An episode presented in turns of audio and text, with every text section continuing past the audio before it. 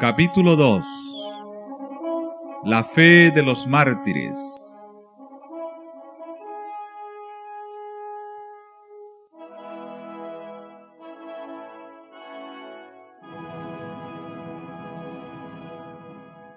Cuando Jesús reveló a sus discípulos la suerte de Jerusalén y los acontecimientos de la segunda venida, predijo también lo que habría de experimentar su pueblo desde el momento en que él sería quitado de en medio de ellos, hasta el de su segunda venida en poder y gloria para libertarlos.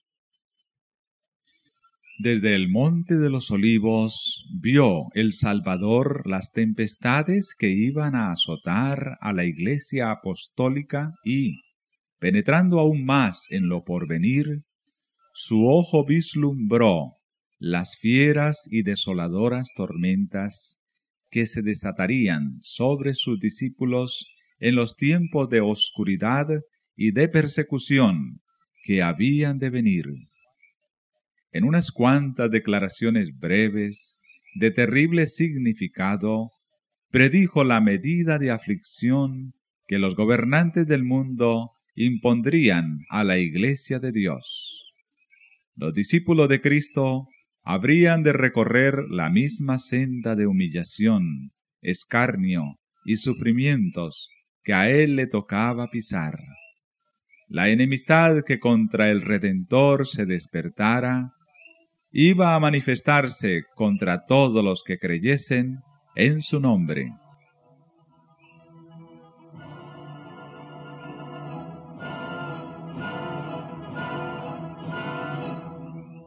La historia de la iglesia primitiva atestigua que se cumplieron las palabras del Salvador. Los poderes de la tierra y del infierno se coligaron para atacar a Cristo en la persona de sus discípulos. El paganismo previó que de triunfar el Evangelio, sus templos y sus altares serían derribados, y reunió sus fuerzas para destruir el cristianismo. Encendióse el fuego de la persecución. Los cristianos fueron despojados de sus posesiones y expulsados de sus hogares. Todos ellos sufrieron gran combate de aflicciones experimentaron vituperios y azotes, y a más de esto, prisiones y cárceles. Muchos sellaron su testimonio con su sangre, nobles y esclavos, ricos y pobres, sabios e ignorantes, todos eran muertos sin misericordia.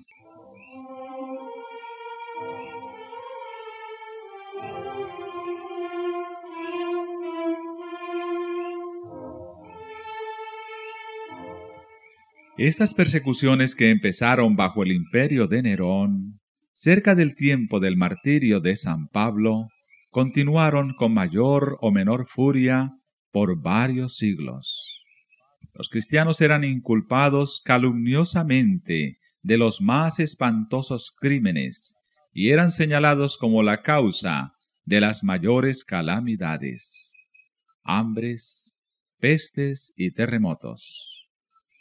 Como eran objeto de los odios y sospechas del pueblo, no faltaban los delatores que por vil interés estaban listos para vender a los inocentes. Se los condenaba como rebeldes contra el imperio, enemigos de la religión y azotes de la sociedad. Muchos eran arrojados a las fieras o quemados vivos en los anfiteatros algunos eran crucificados, a otros los cubrían con pieles de animales salvajes y los echaban a la arena para ser despedazados por los perros. Estos suplicios constituían a menudo la principal diversión en las fiestas populares.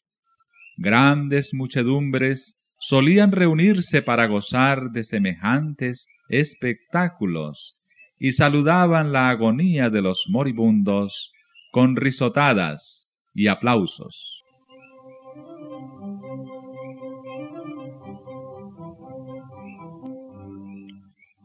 Doquiera fuesen los discípulos de Cristo en busca de refugio, se les perseguía como a animales de rapiña. Se vieron puestos obligados a buscar escondite en lugares desolados y solitarios. Anduvieron destituidos, afligidos, maltratados, de los cuales el mundo no era digno, andando descaminados por los desiertos y por las montañas, y en las cuevas y en las cavernas de la tierra. Las catacumbas ofrecieron refugio a millares de cristianos. Debajo de los cerros, en las afueras de la ciudad de Roma, se habían cavado a través de tierra y piedra largas galerías subterráneas, cuya oscura e intrincada red se extendía leguas más allá de los muros de la ciudad. En estos retiros, los discípulos de Cristo sepultaban a sus muertos y hallaban hogar cuando se sospechaba de ellos y se los proscribía. Cuando el dispensador de la vida despierte a los que pelearon la buena batalla, muchos mártires de la fe de Cristo se levantarán de entre aquellas cavernas tenebrosas. En las persecuciones más escarnizadas, estos testigos de Jesús conservaron su fe sin mancha. A pesar de verse privados de toda comodidad y aun de la luz del sol, mientras moraban en el oscuro pero benigno seno de la tierra, no profirieron quejas. Con palabras de fe, paciencia y esperanza, se animaban unos a otros para soportar la privación y la desgracia. La pérdida de todas las bendiciones temporales no pudo obligarlos a renunciar a su fe en Cristo. Las pruebas y la persecución no eran sino peldaños que los acercaban más al descanso y a la recompensa.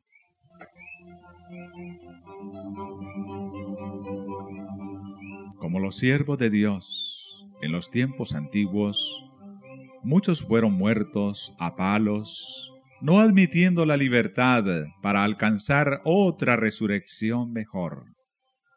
Recordaban que su maestro había dicho que cuando fuesen perseguidos por causa de Cristo, debían regocijarse mucho, pues grande sería su galardón en los cielos, porque así fueron perseguidos los profetas antes que ellos se alegraban de que se los hallara dignos de sufrir por la verdad, y entonaban cánticos de triunfo en medio de las crepitantes hogueras.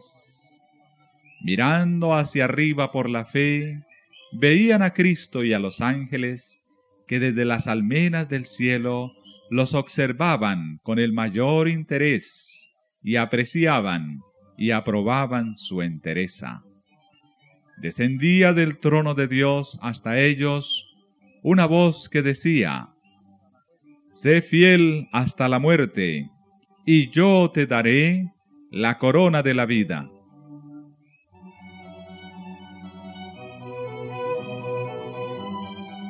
Vanos eran los esfuerzos de Satanás para destruir la iglesia de Cristo por medio de la violencia.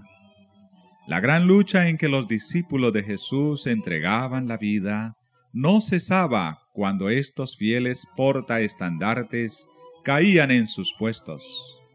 Triunfaban por su derrota.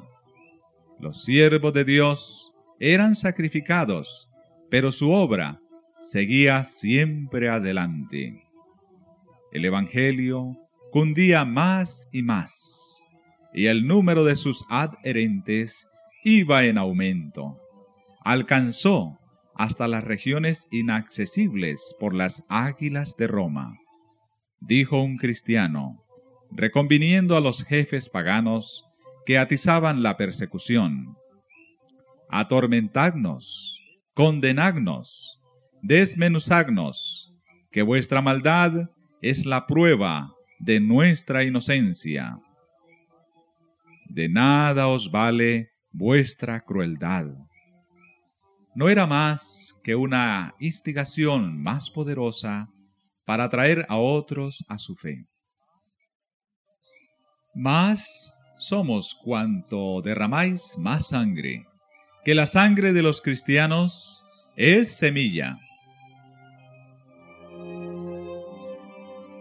Miles de cristianos eran encarcelados y muertos, pero otros los reemplazaban. Y los que sufrían el martirio por su fe quedaban asegurados para Cristo y tenidos por Él como conquistadores. Habían peleado la buena batalla y recibirían la corona de gloria cuando Cristo viniese. Los padecimientos unían a los cristianos unos con otros y con su Redentor. El ejemplo que daban en vida y su testimonio al morir eran una constante atestación de la verdad. Y donde menos se esperaba, los súbditos de Satanás abandonaban su servicio y se alistaban bajo el estandarte de Cristo. En vista de esto, Satanás se propuso oponerse con más éxito al gobierno de Dios, implantando su bandera en la iglesia cristiana. Si podía engañar a los discípulos de Cristo e inducirlos a ofender a Dios, decaería su resistencia, su fuerza y su estabilidad, y ellos mismos vendrían a ser presa fácil. El gran adversario se esforzó entonces por obtener con artificios lo que no consiguiera por la violencia.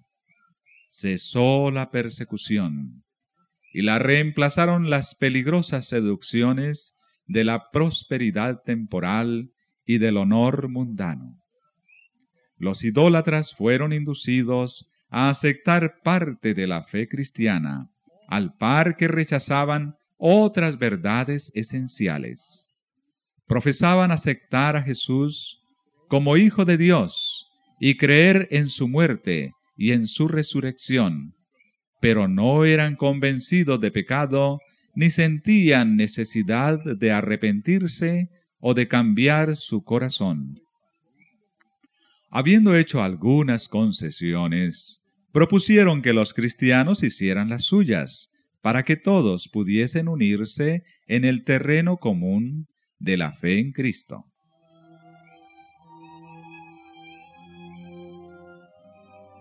La iglesia se vio entonces en gravísimo peligro, y en comparación con él, la cárcel, las torturas, el fuego y la espada eran bendiciones.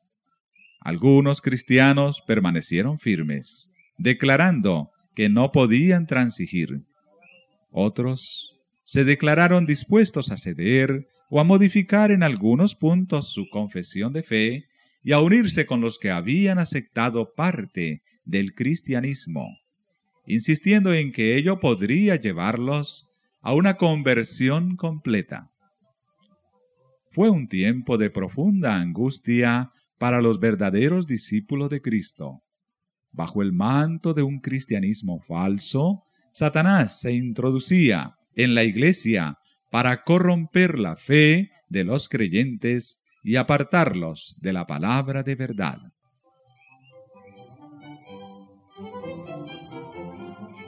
La mayoría de los cristianos consintieron al fin en arriar su bandera y se realizó la unión del cristianismo con el paganismo.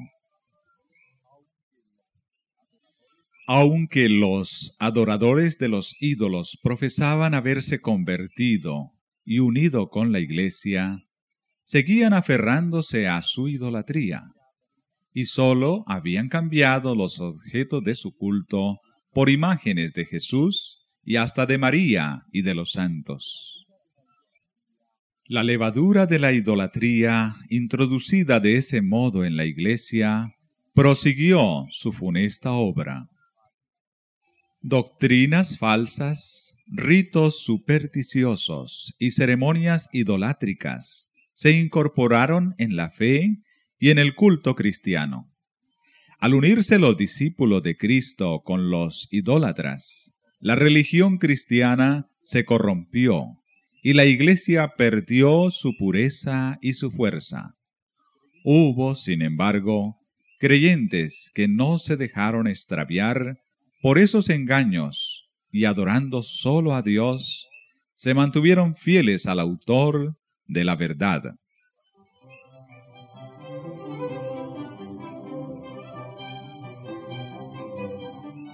Entre los que profesan el cristianismo, ha habido siempre dos categorías de personas. La de los que estudian la vida del Salvador y se afanan por corregir sus defectos y asemejarse al que es nuestro modelo, y la de aquellos que rehuyen las verdades sencillas y prácticas que ponen de manifiesto sus errores. Aún en sus mejores tiempos la Iglesia no contó exclusivamente con fieles verdaderos, puros y sinceros. Nuestro Salvador enseñó que no se debe recibir en la iglesia a los que pecan voluntariamente. No obstante, unió consigo mismo a hombres de carácter defectuoso y les concedió el beneficio de sus enseñanzas y de su ejemplo, para que tuviesen oportunidad de ver sus faltas y enmendarlas. Entre los doce apóstoles hubo un traidor. Judas fue aceptado no a causa de los defectos de su carácter, sino a pesar de ellos. Estuvo unido con los discípulos para que, por la instrucción y el ejemplo de Cristo, aprendiese lo que constituye el carácter cristiano, y así pudiese ver sus errores, arrepentirse y con la ayuda de la gracia divina, purificar su alma obedeciendo a la verdad. Pero Judas no anduvo en aquella luz que tan misericordiosamente le iluminó. Antes bien, abandonándose al pecado, atrajo las tentaciones de Satanás. Los malos rasgos de su carácter llegaron a predominar. Entregó su mente al dominio de las potestades tenebrosas se airó cuando sus faltas fueron reprendidas y fue inducido a cometer el espantoso crimen de vender a su maestro. Así también obran todos los que acarician el mal mientras hacen profesión de piedad y aborrecen a quienes les perturban la paz, condenando su vida de pecado. Como Judas, en cuanto se les presente la oportunidad, traicionarán a los que para su bien les han amonestado.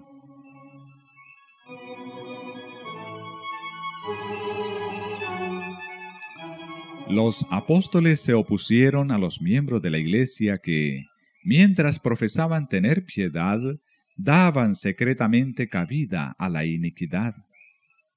Ananías y Zafira fueron engañadores que pretendían hacer un sacrificio completo delante de Dios, cuando en realidad guardaban para sí con avaricia parte de la ofrenda. El Espíritu de verdad reveló a los apóstoles el carácter verdadero de aquellos engañadores, y el juicio de Dios libró a la iglesia de aquella inmunda mancha que empañaba su pureza. Esta señal evidente del discernimiento del Espíritu de Cristo en los asuntos de la Iglesia llenó de terror a los hipócritas y a los obradores de maldad. No podían éstos seguir unidos a los que eran, en hábitos y en disposición, fieles representantes de Cristo. Y cuando las pruebas y la persecución vinieron sobre éstos, sólo los que estaban resueltos a abandonarlo todo por amor a la verdad, quisieron ser discípulos de Cristo. De modo que mientras continuó la persecución, la iglesia permaneció relativamente pura, pero al cesar aquella, se adhirieron a ésta con versos menos sinceros y consagrados, y quedó preparado el terreno para la penetración de Satanás.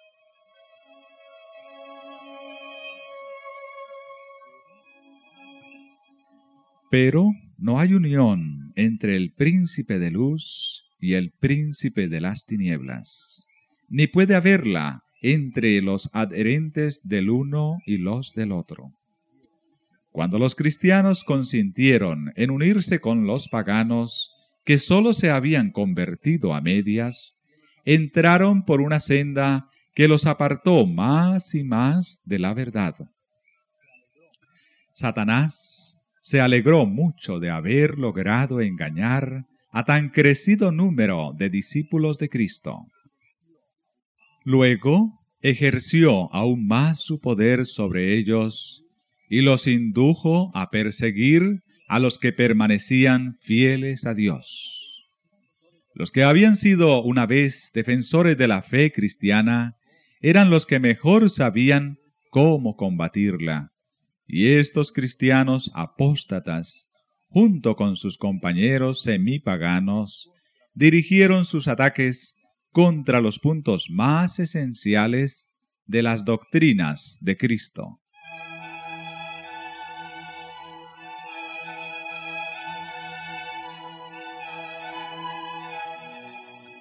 Fue necesario sostener una lucha desesperada por parte de los que deseaban ser fieles y firmes contra los engaños y las abominaciones que, envueltos en las vestiduras sacerdotales, se introducían en la iglesia. La Biblia no fue aceptada como regla de fe. A la doctrina de la libertad religiosa se la llamó herejía, y sus sostenedores fueron aborrecidos y proscritos. Tras largo y tenaz conflicto, los pocos que permanecían fieles resolvieron romper toda unión con la iglesia apóstata, si ésta rehusaba aún desechar la falsedad y la idolatría. Y es que vieron que dicho rompimiento era de todo punto necesario, si querían obedecer la palabra de Dios. No se atrevían a tolerar errores fatales para sus propias almas y dar así un ejemplo que ponía en peligro la fe de sus hijos y la de los hijos de sus hijos. Para asegurar la paz y la unidad, estaban dispuestos a cualquier concesión que no contrariase su fidelidad a Dios. Pero les parecía que sacrificar un principio por amor a la paz era pagar un precio demasiado alto. Si no se podía asegurar la unidad sin comprometer la verdad y la justicia, más valía que siguiesen las diferencias y aún la guerra.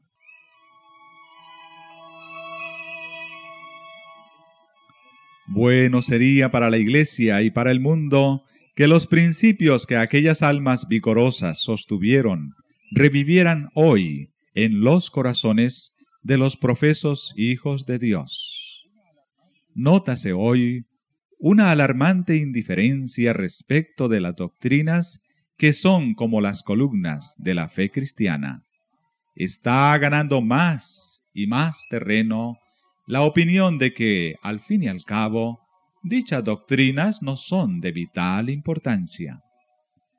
Semejante degeneración del pensamiento fortalece las manos de los agentes de Satanás, de modo que las falsas teorías y los fatales engaños que en otros tiempos eran rebatidos por los fieles que exponían la vida para resistirlos, encuentran ahora aceptación por parte de miles y miles que declaran ser discípulos de Cristo.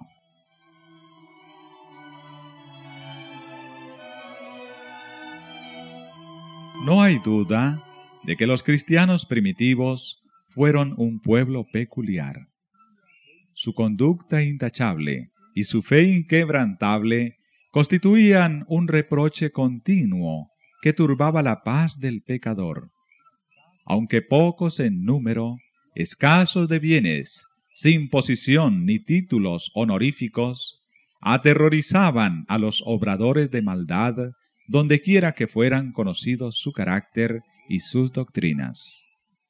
Por eso los odiaban los impíos, como Abel fue aborrecido por el impío Caín. Por el mismo motivo que tuvo Caín para matar a Abel, los que procuraban librarse de la influencia refrenadora del Espíritu Santo daban muerte a los hijos de Dios. Por ese mismo motivo los judíos habían rechazado y crucificado al Salvador, es a saber, porque la pureza y la santidad del carácter de éste constituían una reprensión constante para su egoísmo y corrupción. Desde el tiempo de Cristo hasta hoy, sus verdaderos discípulos han despertado el odio y la oposición de los que siguen con deleite los senderos del mal.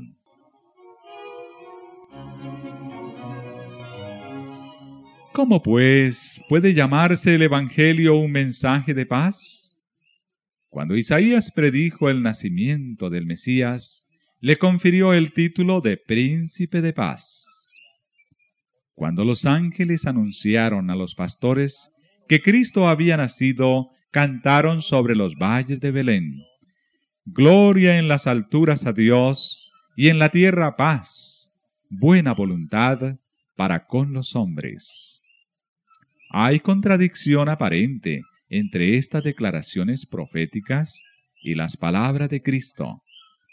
No vine a traer paz, sino espada. Pero si se las entiende correctamente, se nota armonía perfecta entre ellas. El Evangelio es un mensaje de paz. El cristianismo es un sistema que, de ser recibido y practicado, derramaría paz, armonía y dicha por toda la tierra. La religión de Cristo unirá en estrecha fraternidad a todos los que acepten sus enseñanzas. La misión de Jesús consistió en reconciliar a los hombres con Dios y así a unos con otros. Pero el mundo en su mayoría se halla bajo el dominio de Satanás, el enemigo más encarnizado de Cristo. El Evangelio presenta a los hombres principios de vida que contrastan por completo con sus hábitos y deseos, y por esto se rebelan contra él. Aborrecen la pureza que pone de manifiesto y condena sus pecados, y persiguen y dan muerte a quienes los instan a reconocer sus sagrados y justos requerimientos. Por esto, es decir, por los odios y disensiones que despiertan las verdades que trae consigo, el Evangelio se llama una espada.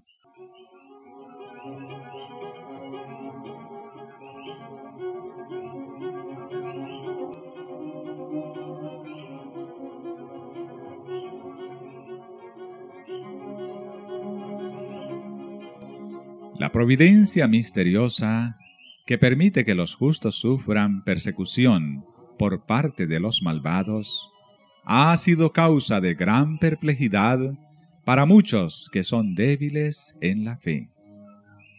Hasta los hay que se sienten tentados a abandonar su confianza en Dios, porque Él permite que los hombres más viles prosperen, mientras que los mejores y los más puros sean afligidos y atormentados por el cruel poderío de aquellos. ¿Cómo es posible, dicen ellos, que uno que es todo justicia y misericordia y cuyo poder es infinito, tolere tanta injusticia y opresión? Es una cuestión que no nos incumbe. Dios nos ha dado suficientes evidencias de su amor, y no debemos dudar de su bondad, porque no entendamos los actos de su providencia. Previendo las dudas que asaltarían a sus discípulos en días de pruebas y oscuridad, el Salvador les dijo, Acordaos de la palabra que yo os he dicho. ¿No es el siervo mayor que su Señor? Si a mí me han perseguido, también a vosotros perseguirán. Jesús sufrió por nosotros más de lo que cualquiera de sus discípulos pueda sufrir al ser víctima de la crueldad de los malvados. Los que son llamados a sufrir la tortura y el martirio no hacen más que seguir las huellas del amado Hijo de Dios.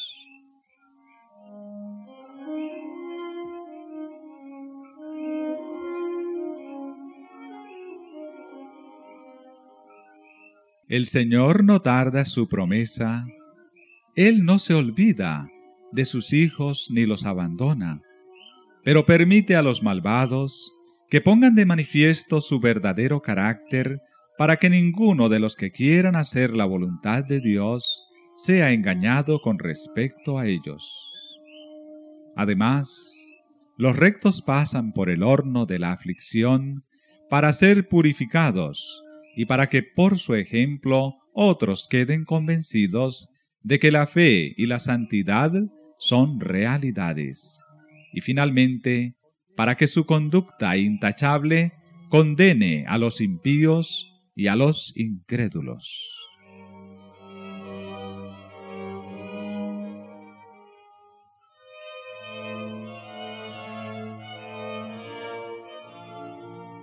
Dios permite que los malvados prosperen y manifiesten su enemistad contra Él, para que cuando hayan llenado la medida de su iniquidad, todos puedan ver la justicia y la misericordia de Dios en la completa destrucción de aquellos.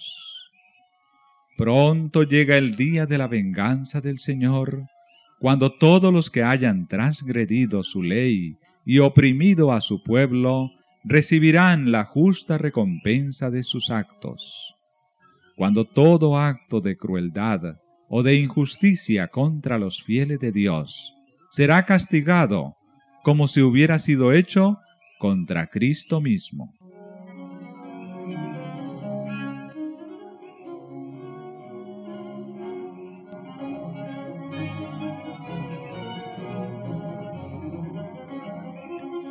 Otro asunto hay de más importancia aún, que debería llamar la atención de las iglesias en el día de hoy. El apóstol Pablo declara que todos los que quieren vivir píamente en Cristo Jesús padecerán persecución. ¿Por qué entonces parece adormecida la persecución en nuestros días?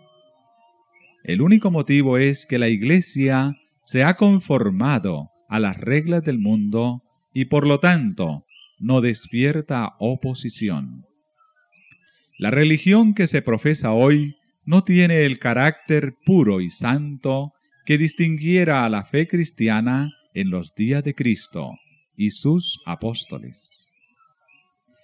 Si el cristianismo es aparentemente tan popular en el mundo, Ello se debe tan solo al espíritu de transigencia con el pecado, a que las grandes verdades de la palabra de Dios son miradas con indiferencia, y a la poca piedad vital que hay en la iglesia.